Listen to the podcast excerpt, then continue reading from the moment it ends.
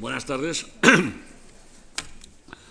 y vamos ya sin más pérdida de tiempo, ni prólogo, a entrar en materia.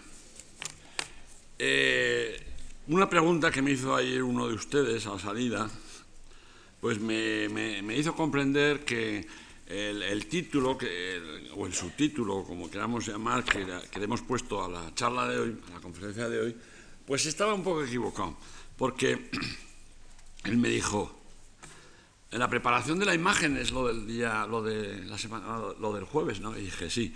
Y dijo, pero, pero preparar la imagen, que es las cosas que se tienen que llevar al rodaje y, pues no sé, los muebles, los candelabros, los, los trajes.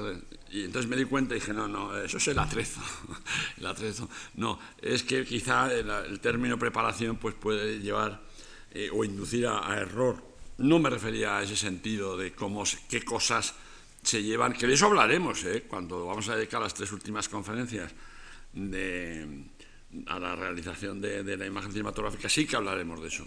Pero vamos, eso es lo que es lo, que podríamos llamar la ambientación, la dirección artística o el atrezo, como se ha, se ha dicho siempre. ¿no?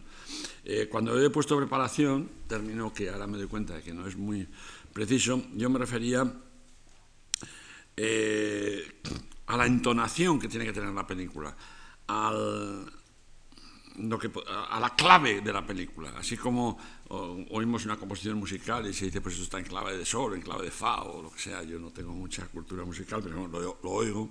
Pues igual, una película, una historia, una vez que la tenemos inventada, mmm,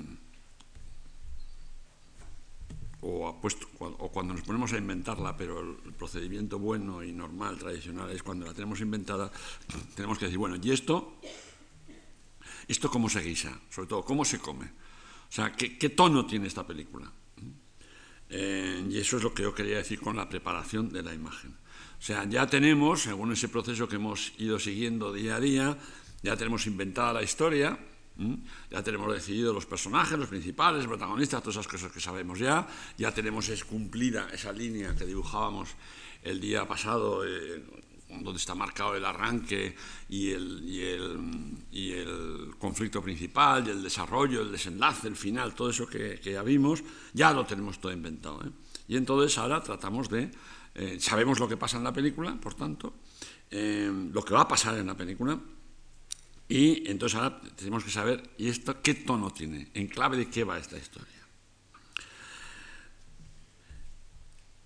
Ese tono que buscamos para la película, para nuestra narración, mm, se puede contemplar o se puede estudiar, se puede decidir en, en, un sentido general. O sea, ya hemos dicho que toda la película, toda la película es una imagen de algo una imagen de, un mundo, de un ambiente, de un caso personal, de lo que se quiera, toda la película, pero que luego la película a su vez se convierte o se compone, mejor dicho, de imágenes parciales, imágenes que son la imagen de una secuencia tal, y, incluso imagen por imagen, sin confundir imagen con plano, que también lo hemos dicho, pero nos tendremos que repetir. Bien, entonces, hay una composición, una invención de la película, eh, como el tono general que va a tener la película y luego hay un tono particular, una composición particular, un guiso particular de cada imagen de las que componen el arco de la historia visual. Eh, a veces, a veces eh, se planea una película desde el principio, incluso desde antes de tener la historia, dice, hombre, dice un director o un guionista, eh, a mí me apetece ahora escribir una comedia, o me apetece hacer un drama bíblico, o, no he hecho nunca hasta ahora una, historia negra y, lo voy a hacer, a ver cómo sale y por qué tal. Bueno, puede ser, es una forma de enfocar el trabajo como otra cualquiera, ¿no? A mi modo de ver, puestos a apurar, puestos a apurar, me parece una forma un tanto fría, un tanto profesional en el sentido más pobre del término, un tanto mecánica. Eh, y se puede, naturalmente, confiar en ti mismo. Decía, decíamos antes en la clase anterior eh, que cuando una persona, un director, quiero decir, o un, escritor, un guionista, han llegado ya a una, a una, cierta altura, a una cierta altura magistral, pues entonces ya no están, decididos no a elegir el tono que corresponde a esa historia, el tono que más favorece una historia. Casi, casi, todas las historias se pueden, se pueden contar desde, distintos ángulos y con distintos tonos. ¿eh? O sea, el misma, acabamos de ver Plácido de Berlanga, esa historia lo mismo se podía haber contado con tintes realistas y dramáticos y sociales. Bueno, sociales también soy aquí, pero quiero decir en el sentido más agrio del término, ¿no? Y, no, sido, no sé si hubiera sido mejor, peor, lo que hubiera sido. Pero lo que importa es eh, qué tono, qué ángulo, aquel circulito que pintábamos nosotros el otro día, que desde un punto era como un proyector sobre una superficie, se lanzaba había un cono de luz, iluminaba un círculo. Entonces, ¿qué es lo que se ve dentro de ese círculo? ¿Qué, qué tono tiene ese círculo? Eso también se puede hacer, mm, digamos, directamente como queramos, como, nos, como, nos, como se nos ocurra, como se nos ocurra. Y ponía el ejemplo de que yo ayer eh, fui por una circunstancia, fui a ver las obras de restauración de, la, de la ermita de San Antonio de la Florida, de Goya, porque las están restaurando y ya solo quedaban dos ocasiones para verlas de cerca, porque han puesto un ascensor y se suben en el ascensor hasta, hasta la cúpula, hasta arriba, y, y bueno, te puedes acercar hasta la pintura como, como, nunca ha podido nadie, o bueno, o nadie que no haya subido hasta allí. Y, y, entonces te das cuenta, pues bueno, tienes otra visión de las cosas, ¿no? O sea, te das cuenta de que como eso Goya lo pintó, según nos, nos, informaron allí, en la plenitud de su talento y de su vida física, creo que tenía 52 años o 51, pues era cuando ya era el pintor de la corte y se, sabía que era el mejor pintor del mundo, por lo menos del mundo que él conocía, y le daba igual. Le daba igual lo que estuviera de moda en Francia, lo que estuviera de moda en Italia, lo que estuviera de moda en cualquier parte, porque le daba y se acabó. Y entonces ya pintaba con tal decisión, con tal soltura y, por supuesto, con tal maestría, que aparte de, hacerlo bastante rápidamente, todo, el trabajo, pues lo hizo sin dudar, sin vacilar, sin componer, sin o esa es la sensación que da, las pinceladas son enormes y, las, como las pinceladas, eh, como se deforman, no sé, pues eso contribuye al dibujo, etcétera, etcétera. Bueno, pues entonces eso ocurre igual, cuando un señor es maestro en algo, pues entonces ya eh, dice, voy a hacer una nueva película. Voy a hacer una nueva película sin tener que decidir previamente si esa película es del oeste o si es musical o sea lo que sea. Bien, o sea, hay, o se planea o no se planea la película. Ahora, si no somos maestros en nada, si somos incipientes en todo, o más bien justitos, entonces conviene planear nuestra invención, porque entre otras cosas, la segunda etapa consiste en analizar nuestra invención. ¿eh? Y entonces, eh, tras ese análisis, tenemos que llegar a la conclusión de que esto nos hemos salido de tono aquí, esto no corresponde, esto sí, pero no de esta manera, etcétera, etcétera.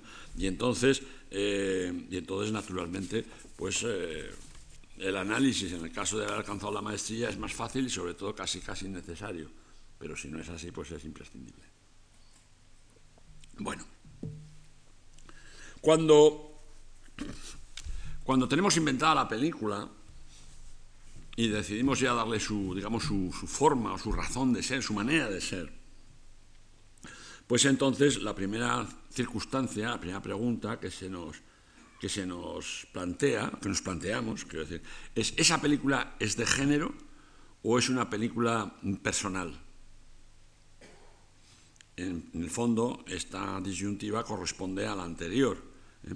Quiero decir que cuando tú te propones hacer una película de género, pues realmente estás ya aplicando unos criterios, unos módulos, diríamos, ajenos. Un género, en realidad, por lo menos en el campo cinematográfico, creo que en cualquiera, pero en el campo cinematográfico, mm, un género simplemente es la manera con que la manera repetida con que se presenta, o sea, un género no se puede dar con una película películas que tienen la misma manera de plantear problemas parecidos y de resolverlos de forma parecida, con personajes similares y lugares reconocibles de una a otra, eso acaba dando lugar a un género. A un género. Bien, entonces, nosotros pues podemos decir, voy a hacer una película de género, o simplemente no me atengo a ningún género. Voy a hacer una película con, arreglo a mi propio género, que soy yo. Eh, la primera forma es una forma cómoda en el sentido de que te acoges, te acoges a unas reglas ya preestablecidas. eh, a una fórmula conocida, podríamos decir, lo cual tranquiliza a productores, tranquiliza a los críticos, porque rápidamente saben de qué va y si no se quedan un poco tambaleantes, y, y tiene esas ventajas. Tiene la desventaja, tiene la desventaja primero de que, implica un cierto servilismo. Si voy a hacer una película del oeste, entonces dices, bueno, pues si voy a hacer una película del oeste, pues ¿hasta qué punto será como John Ford? Será como John Ford pero sin humor, será una mezcla de John Ford y de mm, Anthony Quinn, o Anthony Quinn, Anthony Mann, o en fin, eh, pero eh, hay un cierto servilismo ya inicial, hay un patrón, hay un, un modelo ni en, la, ni en la película más fiel a un género conviene seguir en un 100% el género. Me voy a explicar por qué. Porque, y además ya se ha dicho, o ya lo hemos dicho aquí, si nosotros ofrecemos desde la pantalla exactamente lo que espera el espectador, incluso aquello por lo que va a ver la película, pues el espectador es tan, tan egoísta que entonces se sentirá defraudado. O sea, un género solo se puede cumplir fielmente y positivamente cuando nos acogemos a él y al mismo tiempo nos desviamos de él. O sea, vamos a ver esa película del oeste que nos apetece ver, del oeste o de la serie negra o de lo que se quiera. Y entonces, pues, eh, vamos, pero si realmente vemos lo que ya sabíamos que podía ocurrir, nos quedamos defraudados un poco defraudados, o muy defraudados incluso. A lo mejor no lo sabemos, decimos, bueno, pues es una más del oeste, está muy bien hecha, ¿eh? y los actores y tal, y aquella persecución, o, del género, o del, si es una película de, serie negra o lo que sea, está muy bien, está muy bien todo. Pero cuando el género, lo que justifica en definitiva el género, es que solo lo obedezcamos hasta un cierto punto. Porque la pleitesía de aceptarlo íntegramente rebaja la, condición artística, yo creo, pero sobre todo, desde luego, la novedad. O sea que hay que huir no del género, pero sí del servilismo ciego, pero no ya por un afán de originalidad, sino simplemente por casi casi día creo que por respeto a nosotros mismos. Los géneros se dividen, siempre estoy hablando del, cine, en mayores y menores. De tal manera que mm, se pueden mezclar ya lo explicaremos, mayores con menores, menores con menores, eh, etc. Los géneros mayores coinciden prácticamente con, desde milenios o desde siglos, con el teatro, con una salvedad. En el teatro cabe la tragedia, sobre todo en el teatro clásico, sobre todo a su vez en el teatro griego, claro. ¿Por qué? Porque como sabéis, la tragedia es el drama que, conlleva o que desencadena o que practica el hombre con el destino. O sea, y, ahí, y, de ahí viene la tragedia, porque no puede superar su destino. El destino, llame Dios o los dioses, o que es superior al hombre, y el hombre que, que, desafía al destino lo paga y acaba mal, y eso es la tragedia. En el cine, eh, la tragedia cabe, pero no es muy frecuente. Quizás porque no pueda ser frecuente, porque esa, esa, lucha, esa batalla que podríamos calificar, no sé, de ontológica, pues en nuestros días es mucho más difícil de aceptar. Y el cine, por la razón que sea, que no vamos a perder tiempo en, analizarlo, pues eh, el cine no, quizá no tenga ese empuje, esa grandilocuencia, si queréis, o grandeza, si lo queréis decir sin, sin ninguna clase de, apóstrofe eh, o de comillas. Y entonces normalmente eh, el, cine se conforma con el drama. El que una película termine mal no quiere decir que sea una tragedia. ¿eh? No que es una tragedia. O sea, una tragedia por supuesto que termina mal, pero los dramas también terminan mal. También terminan mal o, o se pasa muy mal eh, durante, durante, presenciando la acción. El, o sea, el primer género grande del cine, considerando que la tragedia es una especie de nota a pie de página, es el drama. El drama sinceramente planteado, sin tratar de halagar eh, sin tratar de halagar ni, ni, a los personajes, ni al público, ni, a nadie. O sea, se cuenta una, historia dramática, acabe bien o acabe mal, que es otra cuestión, y, así se plantea, y así se desarrolla, y así se resuelve. Cuando el drama se, se contempla desde un ángulo sentimental, o sea, esto no es lo que le pasa a la portera de la fábrica, por ser, por ser mujer, sino por ser portera de la fábrica.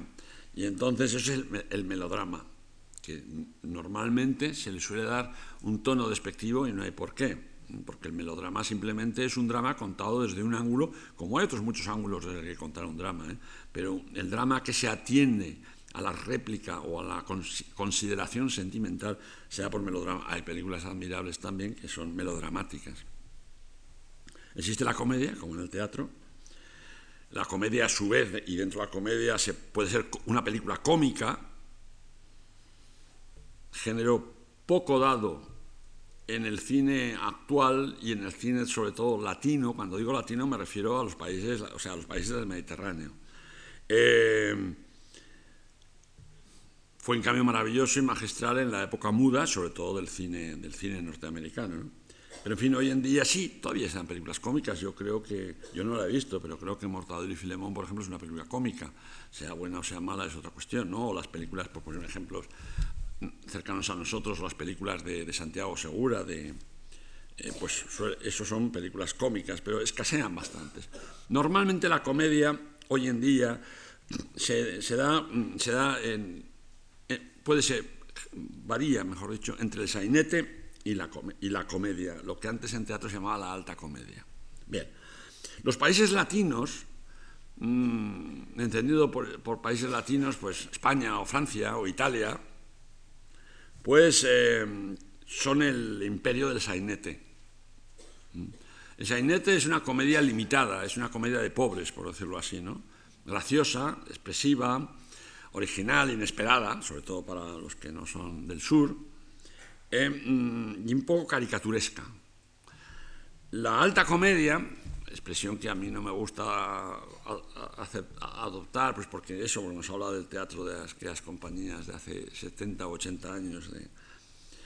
pues eh, la alta comedia, eh, que en términos teatrales pues podríamos llamar, hablar de Oscar Wilde o Noel Coward o gente así, pues es, es, el sainete mm, ¿cómo explicaría yo? Es el sainete sin, miseria y sin conmiseración.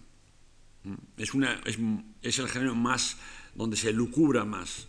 O sea, si analizamos una, obra de teatro de Oscar Wilde, realmente es inadmisible en un sentido, digamos, realista, porque nunca tanta gente se reunió en una habitación con tal sentido de humor, con tal brillantez, con tal capacidad de réplica y con tal fascinación. Eh, en cambio, en Sainete, pues vemos una obra de Arniches y, la comprendemos, la aceptamos, es, lo que nos rodea, ¿no? Bien. Y luego, el cuarto gran género es el género musical, que también sea en teatro y también sea en cine. Bien. Esto vamos a pasar rápidamente porque no se trata aquí de dar una lección.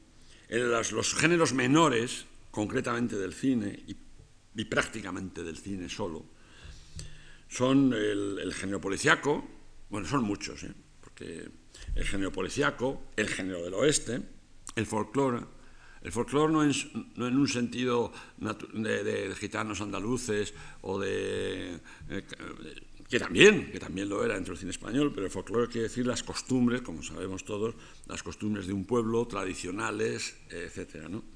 Esos son los, los géneros más habituales. Bien, Mm, tenemos que saber qué género, en qué género incluimos nuestra historia.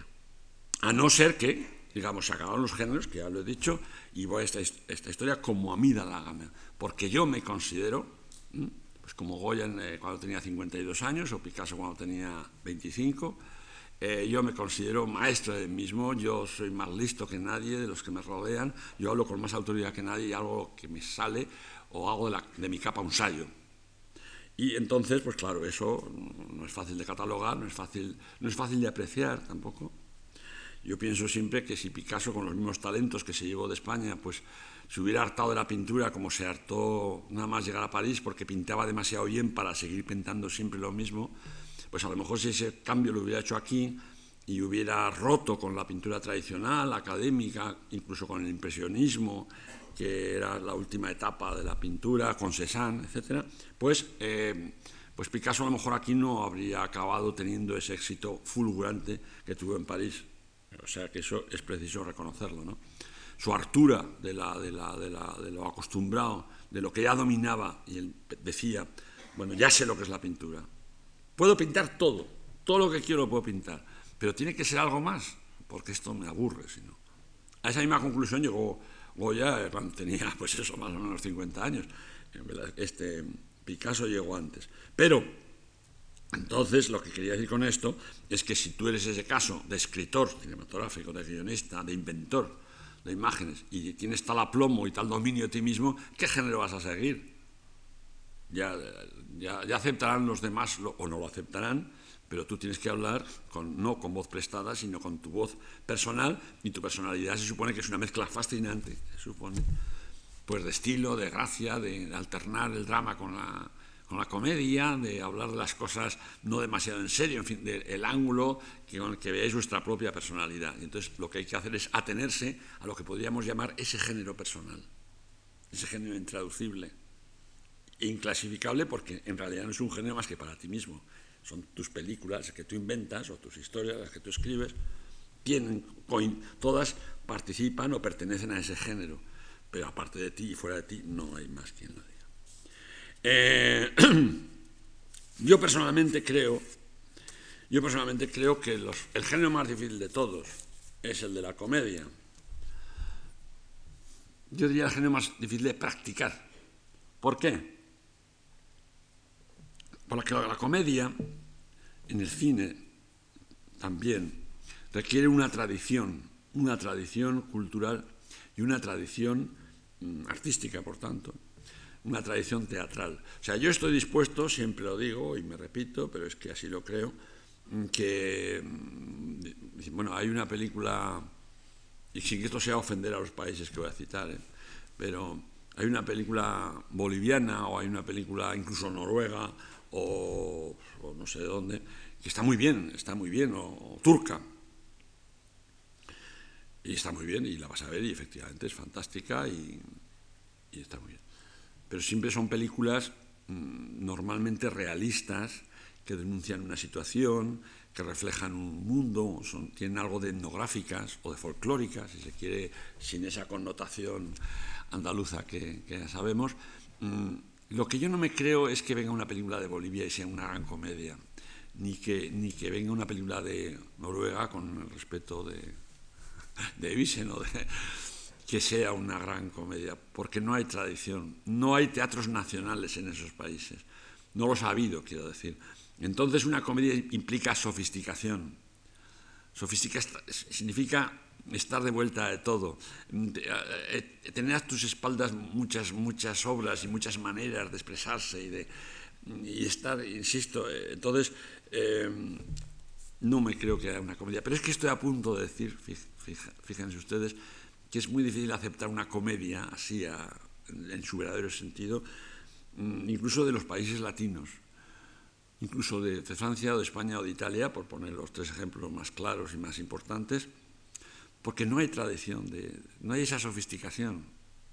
Entonces, normalmente, pues la comedia siempre se ha originado, pues eso, en, ámbitos, estoy generalizando, y todas las generalizaciones son estúpidas y todas están cargadas de excepciones, pero es la única manera de entenderse. Entonces, es, mm, es, muy difícil, es muy difícil hacer una película al estilo Hollywood, aquellas películas, pues historias de Filadelfia, con Catherine Hepburn, con Eric Grant con James Stewart, y con Cukor de director es muy difícil porque, incluso es difícil para los americanos de hoy en día, como, bien vemos, ¿no? Porque, no solamente porque se ha pasado aquel momento, sino pues porque nosotros no tenemos a Gary Grant, ni tenemos, eh, y, tenemos actores buenísimos, ¿eh? y mejores incluso, pero no van por ahí, no, no, no están acostumbrados.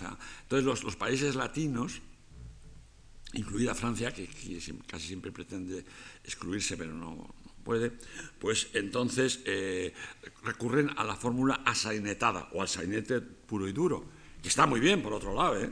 Acabamos de ver Plácido, que es un que es en cierta forma un sainete, teniendo todas sus implicaciones que queramos sociales y morales y tal, pero es un sainete, y entonces es admirable, naturalmente. Pero la comedia es difícil. Primero, y con esto ya vamos a ligar casi con la segunda parte de la conferencia, primero porque la comedia requiere, como ya he dicho, grandes comediantes, por definición, grandes diálogos, diálogos irreales si se quiere, que sean particularmente incisivos, particularmente graciosos, particularmente cínicos. La comedia es un género cínico también. Y también, y desde un punto de vista visual, una estilización. Toda la, toda la comedia, todo el género de comedia es una estilización. El sainete parte de la realidad, considera la realidad pues, con, con humor, con con, bueno, con cierto escepticismo. Mm, en el sainete el autor en el fondo está muy contento de pertenecer a esa sociedad que, que critica, o sea, Carlos Arniches, en el fondo lo que le hubiera encantado, él no lo era porque era alicantino, como sabemos, pero lo que hubiera encantado era ser un señor madrileño de barrio con un, con un, sombrero hongo, ¿no? Y los italianos no digamos nada, las, las italianas están tan contentos de ser italianos que incluso yo creo que, exageran un poquito, porque ellos no beben en botijo, pero es una pena, porque si no beberían en botijo en esas noches romanas en camiseta, más qué cosa, matar. Entonces están encantados de ser italianos, como los madrileños, de ser madrileños en las obras niches, como todas estas cosas. Entonces, en la comedia sofisticada y cínica, depurada, pues es toda una estilización. Es una estilización en la manera de actuar de los actores, naturalmente, que no pretenden actuar con criterios realistas, ni, por supuesto, puede imaginar nadie que actúen con arreglo a teorías de Stanislavski o de lo que se quiera. Eh, son, es una sofisticación literaria en cuanto a los diálogos, porque no hay personajes así en la realidad y además, si los hubieran, no podrían pertenecer a una comedia, porque en una comedia no vamos a ver personajes reales, vamos a ver personajes irreales, pero que son maravillosos, porque nos divierten mucho, porque nos fascinan, porque, etcétera, ¿no? Y, pero incluso los decorados, los vestuarios, todo, no, es muy difícil rodar en, escenarios naturales una comedia. Se ha hecho muchas veces y a veces incluso con un resultado aceptable. Pero la estilización visual de una, de una comedia cinematográfica abarca todo lo que se ve en la, imagen. Abarca al juego de los actores, abarca a la parte sonora de la imagen, que es como decimos el otro día en aquel, en aquel rectángulo que pintamos, el complemento de esa imagen un complemento bastante grande, dicho sea paso, en el caso de la comedia, y son diálogos sofisticados. ¿eh? Por eso que he dicho es que no hay gente tan lista, tan graciosa, tan oportuna y tan expresiva como, como los personajes de las comedias, y hablan así como tales. Y lo hay también incluso pues hasta en los decorados. Cuando una, una rueda es una comedia en un escenario real, pues la realidad del escenario se impone. Y bueno, que sea una vez que van a, los personajes van a ver una catedral o van a ver, bueno, pues no, se va a construir una catedral, además una catedral es una catedral y no, no, hay, no hay, otra manera de, explicarlo o de presentarlo, ¿no? Pero mm, todo lo que se ve en la película está estilizado, todo lo que se ve y todo lo que se oye y todo lo que pasa. Por eso es el género, a mi modo de ver, más difícil y el que implica una mayor tradición cultural una tradición cultural muy particular y, por supuesto, pues unos medios técnicos, eh, porque si no, pues en España o en Italia se dicen, oye, pero esta escena de... Pero si en Madrid hay casas elegantísimas, ¿por qué hay que hacer un decorado que eso vale una barbaridad? Se alquila por medio millón cada día la casa de la condesa de no sé qué y menuda casa. Y bueno, vas a ver la casa y de luego para vivir es fantástica, ¿no? Pero mm, la comedia no admite aquello, ¿no? es demasiado concreta, demasiado real, no, le sobran cosas o le faltan otras o, las medidas no son, no, no, puedes hacer un plano general de los personajes eh, caminando por, por la casa, ¿no? porque no se les ve nunca los pies y si se les ven los pies no se les ve la cabeza porque no hay tiro de los pasillos, ese tipo de cosas. ¿no? Bien, entonces por eso es el género, digamos, más difícil y prácticamente imposible de, de, de, de adoptar. ¿no?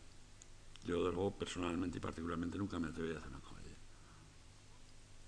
Bien, esos son los géneros o sea, las, maneras, las fórmulas a las que te puedes escribir de entrada cuando estás ya planeando y conformando tu película, una vez que sabes todo lo que ocurre en ella, ¿no? Ya lo sabemos. ¿Eh?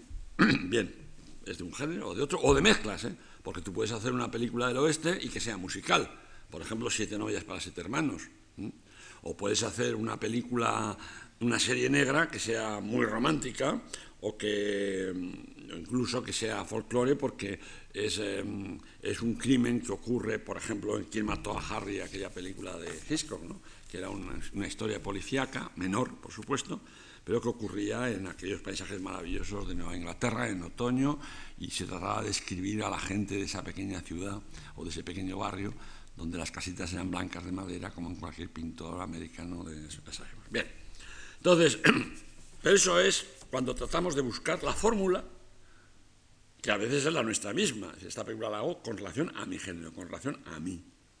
Y que la clasifique el que pueda, con tal de que la película resulte fantástica como yo creo que va a resultar. Bien, pero ahora vamos a ver parcialmente, parcialmente, no la imagen que es el conjunto de la película, sino las imágenes que constituyen una película. Eso es distinto. Bueno, entonces, aquí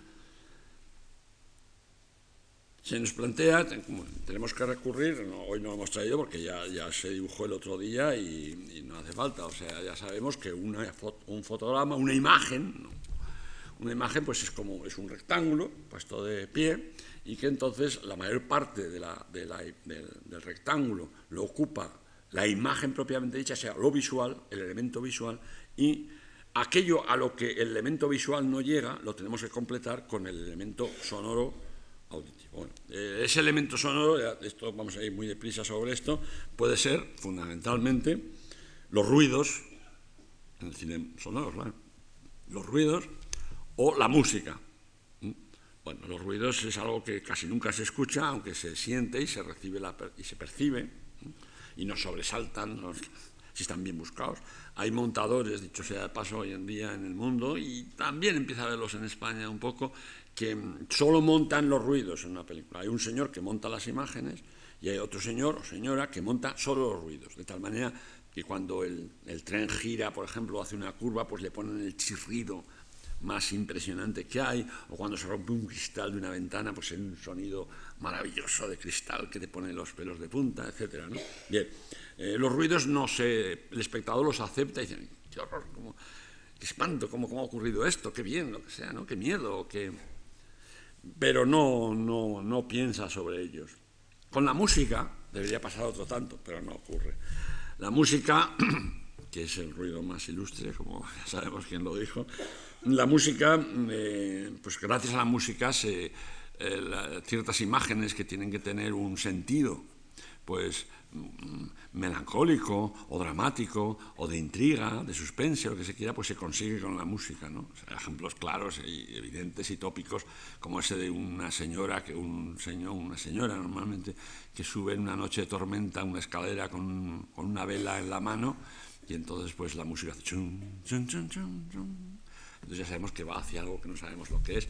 Bueno, pues la música cumple su, su, finalidad yo personalmente y particularmente, y yo sé que esto siempre levanta ciertos comentarios, yo creo que, o sea, a mí lo ideal para mí sería que una, película no tuviera música, o que la música que tuviera fuera real.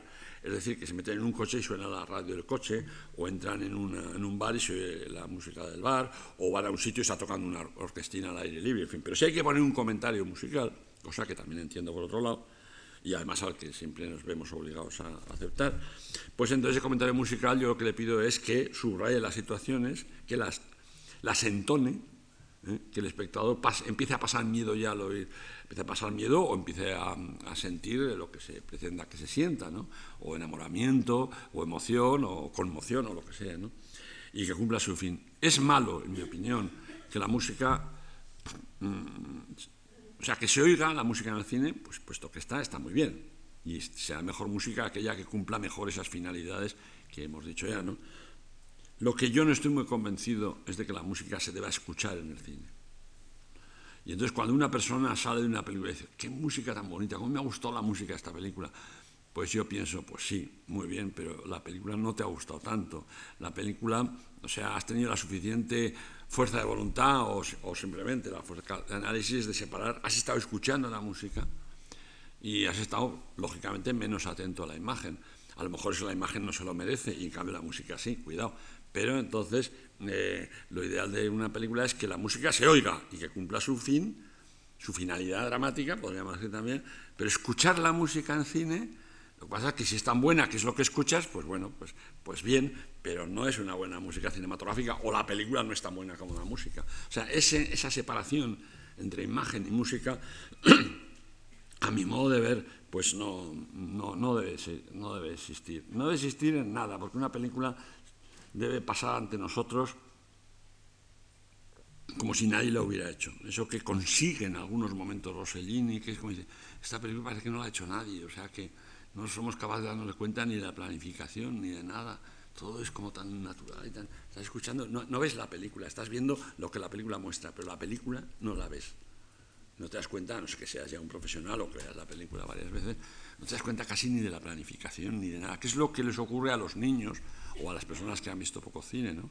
que se creen que la, la película está hecha así, como no sé cómo, con una cámara siguiendo todo. O sea, lo bueno de, de, de esa sensación es que en el cine no se note apenas nada más que la película. En el momento en que un actor lo haga muy bien, muy bien, muy bien, yo casi diría que está traicionando la película. Son opiniones mías personales que por tanto son muy discutibles. Pero yo llego a esa conclusión. A mí los, los, nos desviamos un poco, pero conviene decirlo. Em, a mí los grandes actores en el cine, esos grandes actores que todo el mundo dice, Marlon Brando, pues, Meryl Streep, Dustin Hoffman, a mí me agotan un poco en el cine, ¿no? porque lo hacen tan bien que, que, me separan de la película. O sea, yo me acuerdo de una película, también lo cuento muchas veces, pero hay otros muchos más ejemplos. Lo que, pasa es que era expresivo. Hay una película que se llamaba La decisión de Sofía, una película que la actriz era Meryl Streep y estaba fantástica. Entonces, la película era polaca, era judía polaca, emigraba a Estados Unidos. En Estados Unidos aprendía el inglés que no lo sabía, luego lo dominaba y tal. Entonces, ¿qué ocurría? Lloraba, reía, le pasaban mil cosas y entonces cada plano era un recital. Y entonces hablaba al principio polaco con acento polaco, pero el que entendía más se daba cuenta de que era acento polaco con acento yidis. Cuando llegaba a Estados Unidos, o sea, bueno, llega un momento en la película que decías, bueno, ya no puedo más. No puedo más de ver a alguien que lo hace tan bien y que se me ha comido la película. Se me ha comido la película y no me ocurre con tantos actores. Quiero decir que a mí, hasta los grandes actores a veces en una película me molestan un poco porque es un recital y al cine no se va a ver recitales de nadie. Y en todo caso, en todo caso, del director tampoco. ¿eh? En fin, bueno, esto es una cosa que es totalmente discutible que seguro que muchos de ustedes no están de acuerdo ya con eso, pero yo siempre prefiero esos actores más discretos, que están bien, y luego te dicen, pero este actor es muy malo. Este actor, este no da dos pasos en un escenario, te lo digo yo. bueno, pero ¿qué tiene necesidad que tiene dar dos pasos en un escenario? Es que el escenario es es el, único baremo eh, manejable o lógico para apreciar la labor de un actor. Hay muchísimos grandes actores de teatro, yo diría que casi todos, que no darían un paso en el cine. Y de hecho ha habido grandes actrices y actores en el, teatro americano de los años 30 y tal que intentaron con ellos llegar, que llegar a ser grandes figuras de Hollywood, no lo consiguieron. ¿Por qué? Porque son sistemas distintos y tan respetables en un medio como en otro.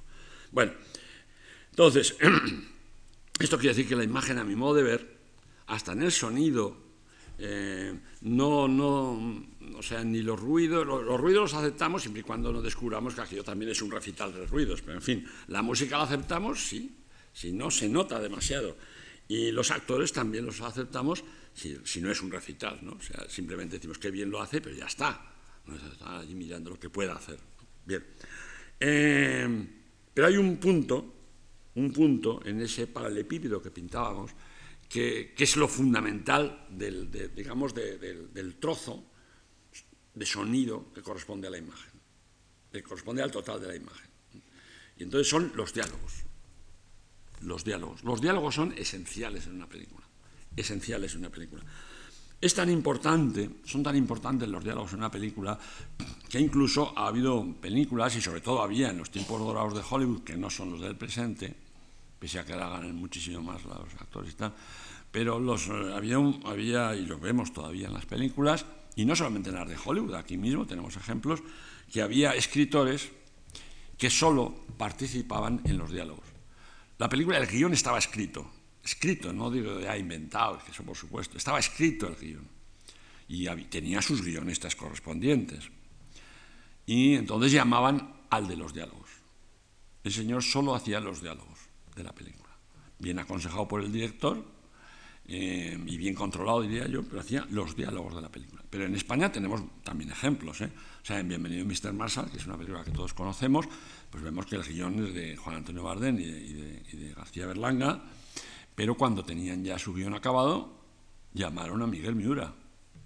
Miguel Miura es el que inventó los diálogos de Bienvenido Mr. Marshall. No quiere decir que no hubiera expresiones de Bardén o de Berlanga, por supuesto, y que los dos además controlarían o limarían los excesos que podía tener Miura, pero evidentemente todas esas cosas tan divertidas que dice, por ejemplo, el alcalde de, de Bienvenido Mr. Marshall, cuando dice, pondremos una fuente con un chorrito y no sé qué, y pues esas cosas, son, esas cosas son de Miura, porque son reconocibles y porque más o menos las había puesto en otros, en otros lugares antes. Entonces esto quiere decir que el oficio de dialoguista, o si no hay dialoguista particular, el, trabajo del dialoguista o, el guionista a la hora de dialogar es un trabajo muy particular y muy especial. Eh, normalmente siempre se dice en la conversación habitual, bueno, siempre se dice cuando nos lo parece así, decimos, esta película tiene unos diálogos muy literarios. Está bien, la película está muy bien. Oh, lo que pasa es que, chico, los diálogos son muy literarios. ¿no? O también se dice, pues esta película pues, a mí no, me, ha, gustado, es que los diálogos son tan teatrales, tan teatrales, digo, que, que no, me ha gustado. Bueno, normalmente suele, solemos equivocarnos con relación a lo, que, a lo que significa un diálogo literario y un diálogo teatral. Un diálogo literario no es aquel en el que los personajes hablan y todo el rato están poniendo imágenes, insertando imágenes literarias, ¿no? y que entonces el chico ve la chica dice, me pareces como un, capullo de rosa al amanecer, esas cosas. ¿no? Eso no es un diálogo literario, es un diálogo malo simplemente, pero no es un diálogo literario. Ahora explicaré lo que es un diálogo literario. O cuando se dice, hijo de mala madre, ¿qué has hecho de ti? Que no sé qué. es un diálogo muy teatral. Pues tampoco es muy teatral, por eso es un diálogo malo simplemente, pero no muy teatral. El diálogo literario es aquel que, mientras se desarrolla, mientras lo desarrollan los personajes, los actores, claro, pero vamos, los personajes, pues eh, se apoya en consideraciones, en consideraciones eh, que no, o sea, eh, así, tiñen, tiñen de un o sea, hacen un poco lo que hace la música. La música tiñe una escena, una imagen, una secuencia, la tiñe de un tono determinado, de un tono de melancolía, de un tono de, pues, de expectación, de irónico, etc. Eso es lo que hace la música. Bueno, pues a veces los diálogos tienen también, los diálogos literarios hacen eso, o sea, tiñen de una cierta literatura que no se concreta realmente en términos poéticos, porque la literatura puede ser poética o no puede ser poética, y es literatura, incluso a lo mejor más importante o menos, da igual. Pero bueno, quiero decir que no. Entonces, simplemente cuando el diálogo, cuando el diálogo, en dos sentidos que ahora explicaré, intenta teñir, los personajes tiñen sus, sus propias sus propias expresiones, con ese tono que debe tener la escena, melancólico, iracundo, lo que sea. Entonces, eso es un diálogo mm, literario, aunque no recurran a símiles poéticos o a esto. es literario porque simplemente echa mano de un, de un medio ajeno y exterior al cine y lo traen para ayudar, para apoyar eh, la, la acción sonora o sea, el diálogo de la, de la película en ese momento. Los diálogos teatrales son aquellos, no los que dan gritos necesariamente, a veces también, pero en fin, no necesariamente los que dan gritos o los que... No, los diálogos teatrales son aquellos que intentan suplantar la realidad de lo que tenemos en la imagen por informaciones ajenas a la imagen, seguramente anteriores o posteriores, pues normalmente anteriores. Y entonces cuentan, dicen, pues ayer nos fuimos al campo no sabes lo bien que lo pasamos en el campo, lo bonito que estaba todo, porque y además como Paco tiene el coche, entonces fuimos a la casa de su abuela y estaba precioso porque habían ya todas las mimosas ya estaban en flor María, lo pasamos de miedo, de bien y tal y cual. Y están hablando de eso. Bueno, pues eso, como ya dijimos el otro día aquí, eso, eso solo son dos personas hablando, o dos amigas hablando, o quienes sean los que lo dicen, ¿no? En cambio, ese diálogo es teatral porque intenta suplantar el presente visual de la imagen con una información ajena a ese presente y a esa imagen traída, importada de acontecimientos normalmente anteriores. También puede ser posteriores. ¿eh?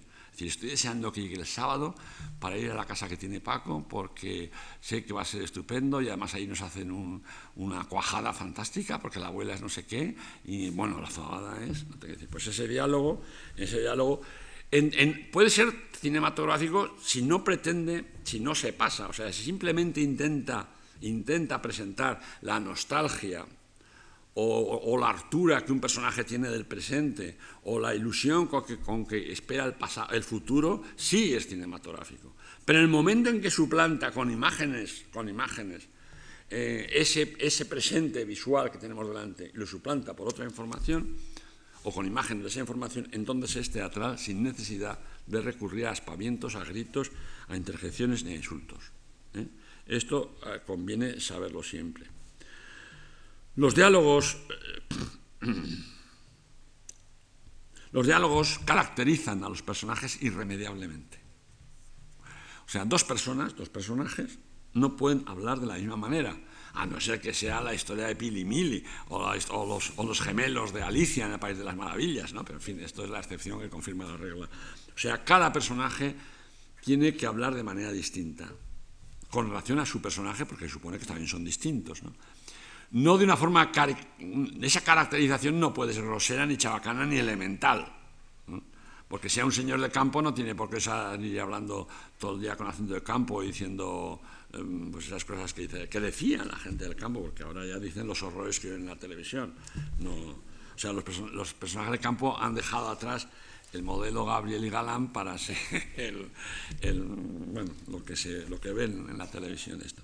es una consideración. Pues entonces, ¿qué ocurre?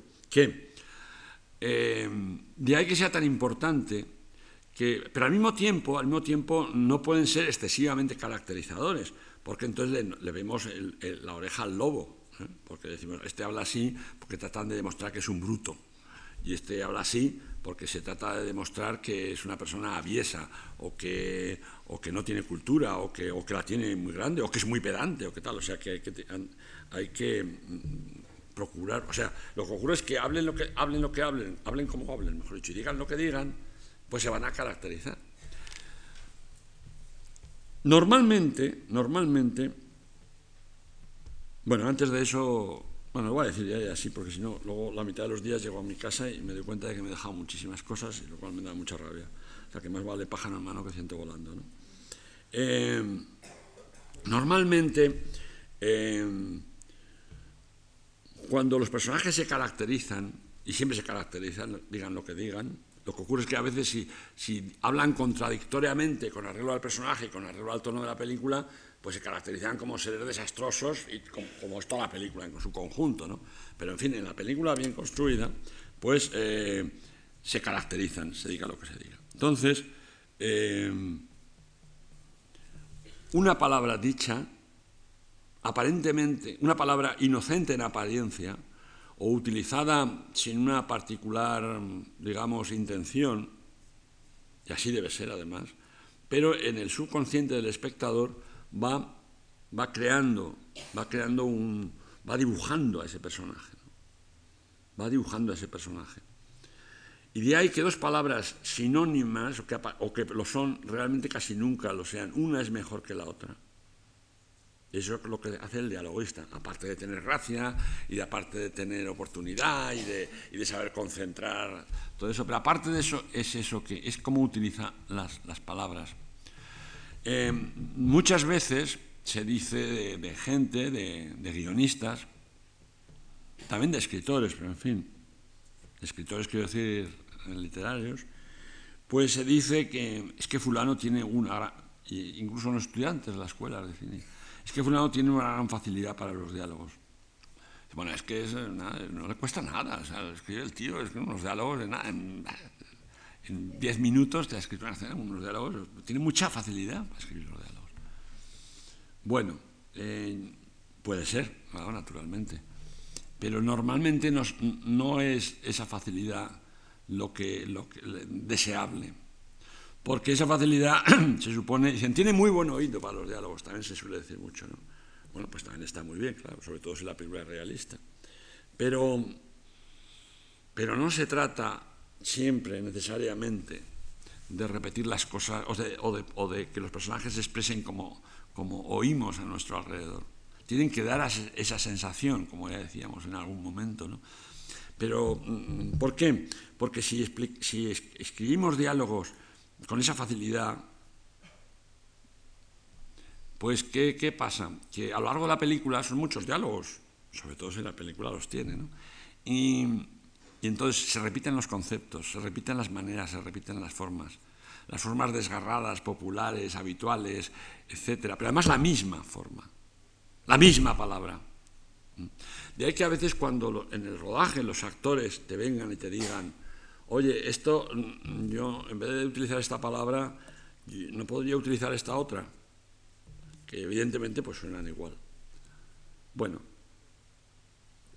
pues a veces tienen razón, tienen razón en el sentido de que si un actor, le, por la razón que sea, ¿eh? le resulta incómodo una expresión, porque el, orden del verbo va al final, o le resulta incómoda una expresión, pues lo más prudente es cambiársela, porque si no, mm, él por obediencia lo va a decir, si tú le dices nada, ni hablar, esto va a misa y no, lo cambias. Pues él normalmente, claro, no lo va a cambiar. Pero él va a acusar, por muy buen actor que sea, esa dificultad, esas dos palabras que una acaba de la misma manera y empieza la siguiente de la misma manera, con la misma vocal, que no sé cómo se dice en términos gramaticales, pero que seguro que tiene un, una definición, pues entonces, ¿qué ocurre? Que le cuesta decirlos y aunque sea muy buen actor, pues siempre le costará decirlos y, mínimamente, milimétricamente, o sea, milésimamente, no sé cómo decirlo, esa dificultad, la cámara que todo lo espía y todo lo esto, lo advertirá, sobre todo si se repite, porque su, su actuación le faltará un pelín de espontaneidad, de naturalidad y sencillez. Y entonces lo prudente, lo prudente es cambiar un diálogo. Pero cuidado, porque mm, a lo mejor el actor piensa, cuando te propone otra solución, está diciendo lo mismo, solo que con otra palabra, o con otro orden de, las mismas palabras. Y eso puede ser verdad, pero puede no ser verdad, parecérsela a él. Parecérsela a él, pues porque está estudiando en ese momento esa escena y no piensa en todas las que él tiene en la película, o en todas las que ha habido en la película del mismo corte y confección, que diríamos, y entonces es una es una repetición como musical, como conceptual, y, que no lo puede cambiar. No lo puede cambiar o no lo puede cambiar con esa palabra que pretende él. Entonces, eh, entonces, eh, entonces hay que estar atento a eso, el director porque los guionistas no están en el rodaje casi nunca, por fortuna. Y digo por fortuna porque el guionista en el rodaje, pues, hay muchas anécdotas que ya sabemos todos, pues siempre suelen, o con frecuencia, decir, eso no lo he escrito yo, ¿por qué dicen eso? Luego os contaré alguna anécdota. Bien, entonces el director prudente dice, a ver, ¿qué quieres decir?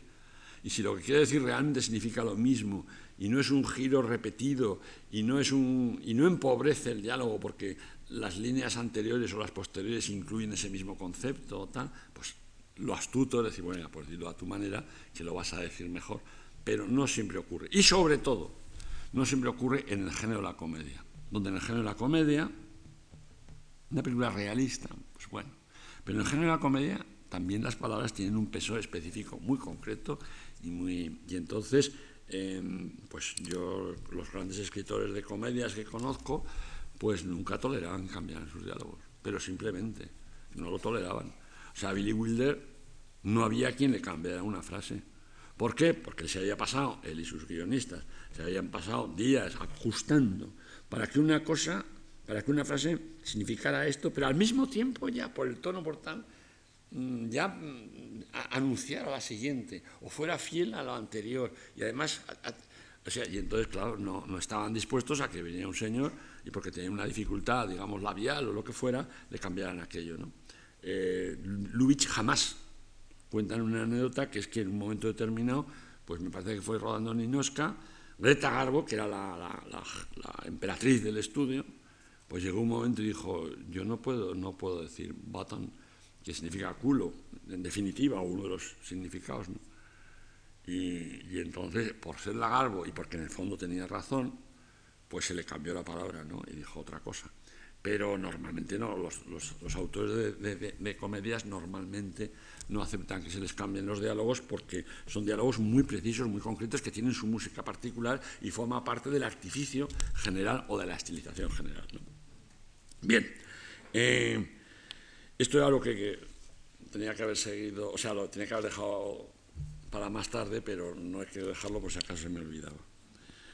Primera, primera regla o primera, primer chequeo, por decir un barbarismo, que habría que aplicar a los diálogos. Los diálogos, primero, eso se dijo el otro día, no repiten lo que se ve, porque es una redundancia. Acordaos del ejemplo que poníamos del niño que le daba en una película en color una naranja a la maestra al llegar a la escuela. Entonces podía decir, me lo ha dado mi madre para usted, perfecto. Lo que no podía decir era, tenga esta naranja porque es una redundancia, porque estábamos viendo todos que era una naranja, porque no hay quien la confundiera con una manzana. O sea, era una naranja y por alguna razón argumental ya es una naranja y no puede decirlo. Que lo diga una vez no pasa absolutamente nada, por supuesto, pero si no se sabe, ese error se aplica y se aplica y se aplica y se aplica y al, final la película notas que algo, no notas, no notas esa concentración, esa intensidad visual y sonora que tienen las películas buenas, ¿no? donde realmente está todo quinta esencial. Bueno, entonces primero no pueden repetir, o sea, la parte de la imagen sonora no puede repetir lo visual, porque es una redundancia. Y quieras que no, eso molesta, sobre todo a la larga. Primera cosa.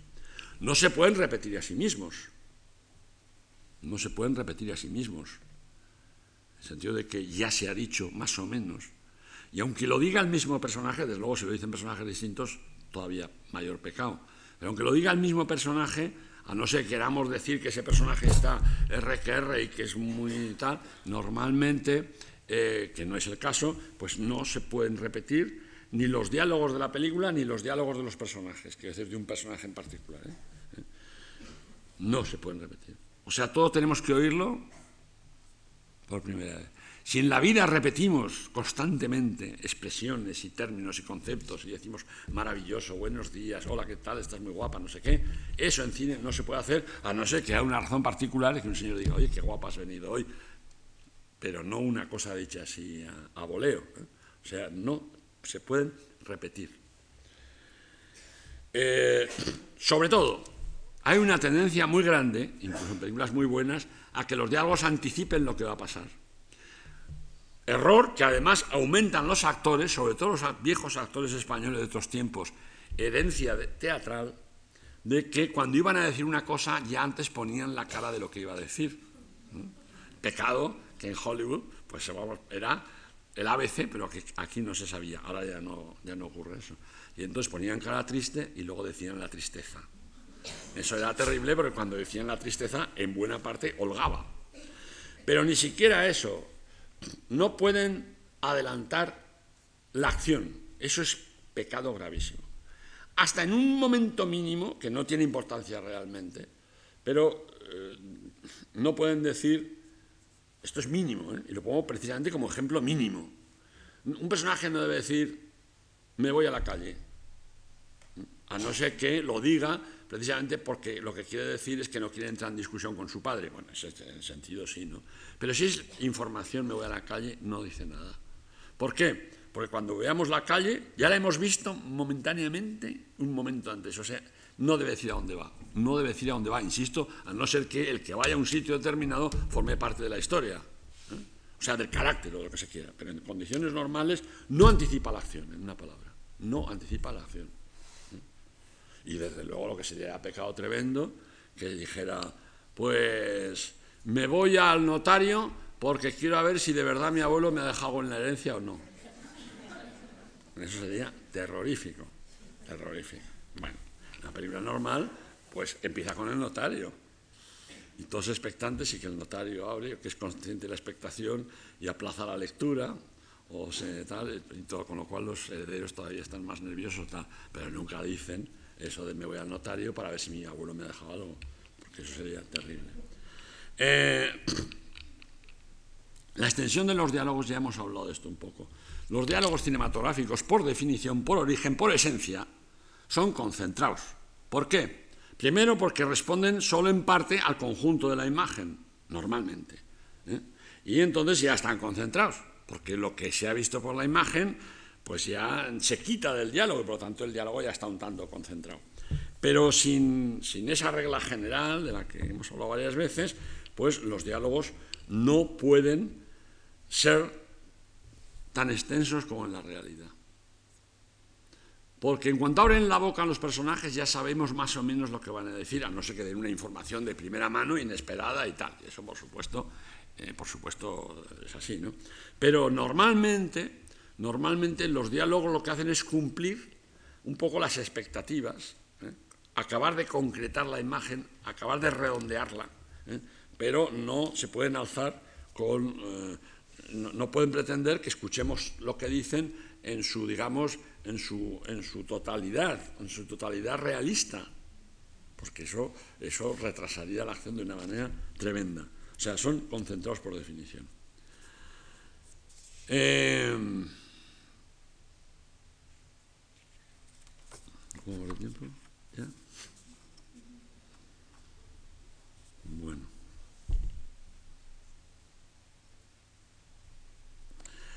Todo esto nos lleva a que con los diálogos se cumple, otra, otra ley del cine, que así como decíamos hace varios días que una acción no se debe agotar en presencia del espectador, porque en el momento en que la acción ya ha planteado la situación siguiente, ya hay que cortarla para pasar a la situación siguiente, porque una acción que se consume enfrente de, nuestras, de nuestros ojos, pues es algo tan penoso como cuando unas flores se mueren delante de nosotros o una persona se muere. Quiere decir que la acción no se debe acabar de cumplir. Cuando ya sabemos más o menos a qué conduce aquello, pues pasamos a lo siguiente. ¿no? Pues así como decíamos eso, em, y así como decíamos que la música no se debe escuchar, se debe oír, y así como pues los diálogos, eh, los mejores diálogos, quitando la exceptuando la comedia, como siempre, los mejores diálogos yo diría casi que son los que no se oyen. Se oyen en el sentido de que nos informan de lo que necesitamos saber, ¿no? Pero no se oyen en el sentido de que, de que los escuchemos, como decíamos con, los, con, los, con la música, ¿no? O sea, salen los personajes, hablan con arreglo a como son, visten con arreglo a lo como son y dicen, pues eso, dicen las cosas que, les corresponde decir, a no ser que den una información de primera mano. ¿eh? O sea, que diga, tu padre se acaba de morir, tu padre se acaba de morir, eso hay que decirlo naturalmente, si es que hay que decirlo, y entonces pues eso hay que escucharlo, pues eso sería tremendo, ¿no? Pero, pero si no, pues los aceptamos, nos quedamos informados, los personajes quedan caracterizados y todo sigue adelante y no, y no, y no, no los hemos escuchado. Los hemos oído, pero no lo hemos escuchado. Eso plantea algunos, eso que yo creo que es la norma de vida y que tiene la excepción de la comedia, porque en la comedia en buena parte, todavía, aunque no sea teatro, vamos a oír lo que dicen, vamos a oír lo que dicen y cómo lo dicen, y entonces eh, tiene este, esa excepción y tienen que decirlo muy bien y tiene que ser muy gracioso y muy desenvuelto y muy cínico y todas esas cosas que hemos dicho ya. Eh, pero eh, pero eso es en la comedia. Espera que me, he perdido ya esto. Ah, bueno, sí. Entonces, los, mejores diálogos son los que no, no, no reparamos en ellos. No reparamos en ellos. Pero los... Vamos a ver cómo esto. En las películas realistas, yo yo diría realistas a tumba, o sea, a ultranza, radicalmente realistas, pues ocurre una cosa. Normalmente esos actores, o una parte de esos actores de esas películas, son actores reales también. O sea, es una película de pescadores y entonces, pues, eh, esta película está interpretada, hay una película de Visconti, la primera que hizo, No, la segunda que hizo, que era La Terra Trema, donde estaba hablada por... Los actores eran pescadores sicilianos y además hablaban en, un dialecto siciliano. ¿no? Eh, entonces, pues... Eh, mm, al hablar de una manera realista hay que tener mucho cuidado, porque, por ejemplo, si dicen cosas excesivamente chocantes, las vamos a oír, y una vez que las digan no importa, porque son pescadores, porque no sé qué, porque es gente ruda, porque son sicilianos, por la razón que sea. ¿no? Pero lo que no debemos hacer con los diálogos es que haya palabras, que haya muchas palabras, e inoportunamente, además que sean, que sean altisonantes, que, suenen más que el resto del diálogo. Por ejemplo, los tacos, hablando ya del cine español y, y de nuestra lengua. ¿no?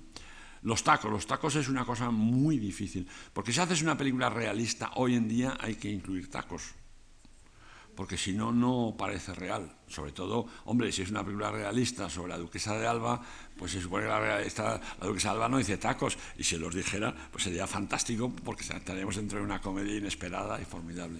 Pero en condiciones normales, la gente normal, la gente de clase media, la gente de menos que media, pues dicen eh, tacos.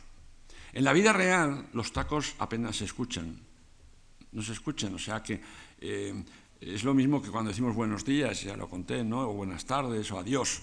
Pues eso en la vida real no lo oyes. Notarías la ausencia si entrara una persona en un cuarto y no dijera buenos días a los que están.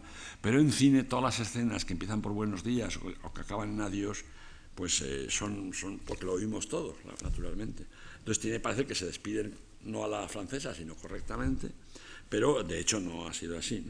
Bueno, pues entonces con los tacos, con los tacos o con palabras muy altisonantes y muy especiales hay que tener mucho cuidado. Si no hay tacos en la película, pues es difícil que la, aceptemos como película realista y de ambientes, digamos, reales, de, la calle, de todo eso. Es difícil. Pero mm, pero mm, hay que hacerlo de mano maestra, porque un taco, a pesar de todo lo acostumbrados que estamos últimamente a oírlos, y cuando digo últimamente me refiero a los últimos 25 años o 30, eh, un taco en una película es como un puñetazo. puñetazo, bueno, o sea, no hemos llegado en el cine todavía a esa circunstancia de la vida que los dicen y apenas los escuchas. Forman parte de la música general. En cine no. Y entonces, aunque tiene que haberlos, tienen que estar muy bien medidos y muy escogidos, porque si no, es un, rompen la imagen, rompen la imagen, y eso no es bueno para la narración de la película, no es bueno para la narración de la película. Y además, en la vida real, hombre, una persona, normalmente un hombre, aunque también hoy en día las mujeres es lo mismo casi, pues normalmente una persona dice, joder, es que este, este tío o esta señora, es que no dicen más que tacos, es que de cada tres palabras que utilizan, utilizan un taco. Eso es verdad en muchos casos. Pero tiene, para llegar a esa conclusión has tenido que oír mucho rato a esa persona, mucho rato, conocerla de hace mucho tiempo, o por lo menos ha estado media hora en, la barra del bar. En, cine, en cine eso es muy tremendo de hacer. O sea, una persona que diga muchos tacos, o que utilice palabras muy rimbombantes, o muy cultas, o muy cultas, pues, eh, y que por lo tanto también las palabras muy cultas son también como puñetazos para la oreja del espectador, pues eso es muy difícil de soportar. Porque si en la vida real acabas de hartarte de fulanito o de menganito, que es que dice, barbaridad, oye, es que, es que este tío a mí me da igual, pero es que de verdad es que no, no sabe decir una cosa sin utilizar tres tacos. Y te, dicen en el fondo, una vez me dijeron a mí eso, yo hablé de otra persona y dije, es que fulano es pesado porque es que todo es... es que en el fondo eso denota inseguridad. Persona se quiere hacer valer, se quiere hacer pesar, quiere parecer o más hombre, o más listo, o más dominante, o más no sé qué. Y él no lo sabe, ese instinto funciona así. Con aquello me quedé. Y además luego he observado que es cierto, es cierto, ¿no? aunque en un momento determinado cualquiera puede decir un taco, incluida la duquesa de Alba, si ya se le, se le hinchan las narices o lo que sea, pero, pero a veces sí es cierto. O sea, hay, hay personas que quieren una chica que quiere parecer moderna desesperadamente, pues dice tacos. Y, un chico que quiere, que tiene 14 años o 15 y quiere pasar ya por hombre mayor, no solamente fuma cuando ya está de moda, sino que también dice tacos. Y entonces corresponden a esas situaciones de debilidad. Eso en cine es muy difícil de dar, porque te quedas simplemente con la impresión de que, de que esa persona o dice muchos tacos o dice muchas palabras resabiadas y cultas. Y si es el que habla es un, el personaje es un académico de la lengua, sí que debe decir alguna palabra, pero tampoco muchas. ¿eh? A no ser que queramos decir que es un académico de la lengua resabiado, entonces sí. Entonces sale fulano y todo lo que dice es una pedantería, o, no es pedantería, pero no suena como tal. ¿no? Pero si es un académico de la lengua por una circunstancia, pero no es particularmente resabiado ni sobre todo pedante y tal, pues dirá alguna palabra que corresponda a su condición de académico, pero alguna palabra, no todas las palabras. Las palabras que se salen del, de su entorno o de su realidad, insisto, rompen la realidad de la imagen, como la música cuando es excesivamente esto.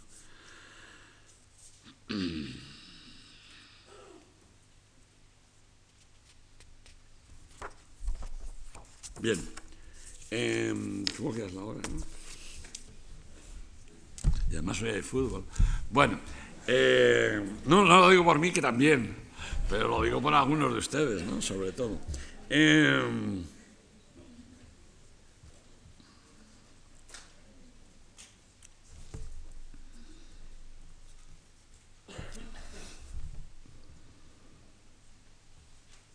hemos visto en la clase anterior unos fragmentos de una película coral, que es Plácido Berlanga, que ya lo, creo que ya lo he citado, ¿no?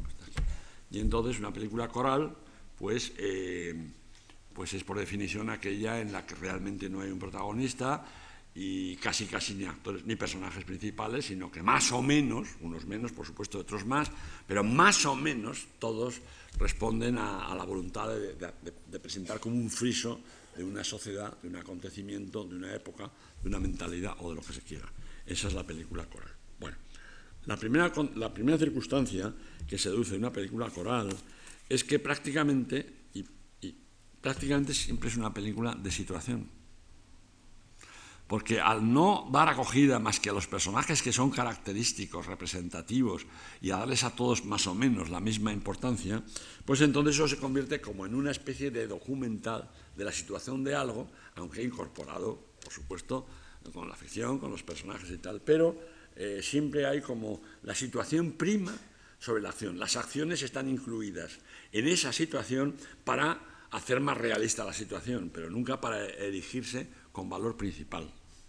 O sea, los personajes de una película coral tienen que responder a su condición y al nichito, al, lugar que cada uno de ellos ocupa dentro de ese friso. Bueno, bueno, pues con los diálogos, y aquí hay que terminar, ocurre exactamente lo mismo. Cuando un hombre y una mujer, o dos hombres o dos mujeres, o sea, cuando dos personajes hablan uno enfrente del otro, o son dos, o son tres, o son cuatro alrededor de una mesa, pero no hay muchos más, cuando entonces eh, hablan, por decirlo así, con, con mayor fuerza personal. Les, les, escuchamos, apreciamos lo que dicen en tanto en cuanto son o creemos que son, o, creemos que son así, ¿no? Entonces, eh, puede, ahí puede haber un personaje, un académico de la lengua y le respetamos. Eh, puede haber eh, pues un señor que, que, que, diga tacos y casi, casi también le respetamos. Pero cuando prima lo colectivo, cuando la película, insisto, es coral, como se suele decir ahora, ¿qué ocurre? Que los diálogos tienen que corresponder también a esa condición. Entonces, si hay un personaje que es un académico de la lengua muy pedante, pues siempre saldrán diciendo pedanterías y se, tomarán como parte del friso. No importa lo que diga casi, sino que aparece ese personaje, ya sabemos que es un redicho o que es un altisonante o lo que se quiera. Y aparecerá este hombre que dice tacos y no sé qué, pero no concederemos apenas importancia a lo que dicen, mejor dicho, no concederemos apenas importancia argumental a lo que dicen, porque lo que dicen solamente lo dicen en buena parte y casi en total parte para describir no ya a sus, propios personajes, que por supuesto, sino al conjunto del friso o al conjunto de la comunidad o al conjunto de tal. ¿Mm? Entonces, eh, poner unos diálogos excesivamente personales dentro de, en boca de esos personajes es un error. ¿Por qué? Porque el diálogo que pueden decir un hombre y una mujer, o dos hombres, o lo que sea, uno enfrente del otro de una mesa, o tres o cuatro como mucho, tiene un valor que yo califico, aunque es discutible esa calificación, de argumental. Y en una película coral no hay argumento, porque el argumento es simplemente, como sabemos, la situación llega a un punto que empieza a desarrollarse, y eso es ya la acción. ¿eh? Y la acción es el argumento, el argumento es la acción. Es lo que pasa en la película, esas dos secretarías que del ejemplo que hemos puesto tantas veces. ¿Y qué pasa? Pues eso es el desarrollo de la película, esa es la acción de la película. Bueno, pues en las películas corales no hay acción. No hay acción. Pasarán muchas cosas. Plácido, que es una película, por otra parte, estupenda y fantástica, y además un ejemplo perfecto de película coral, en definitiva lo que pasa, lo que nos, lo que nos gusta bueno, nos gustan los incidentes, pero lo que gusta de Plácido es el conjunto de la película, lo que implica eso de un sentimiento de la caridad, de un discutible, de una sociedad pues eh, paguata y de un, de un país subdesarrollado todavía y de una situación política que se sospecha o que se adivina o que la, la descubrimos porque nosotros la hemos padecido o nos han contado, etc. Entonces, eh, eso es lo que importa.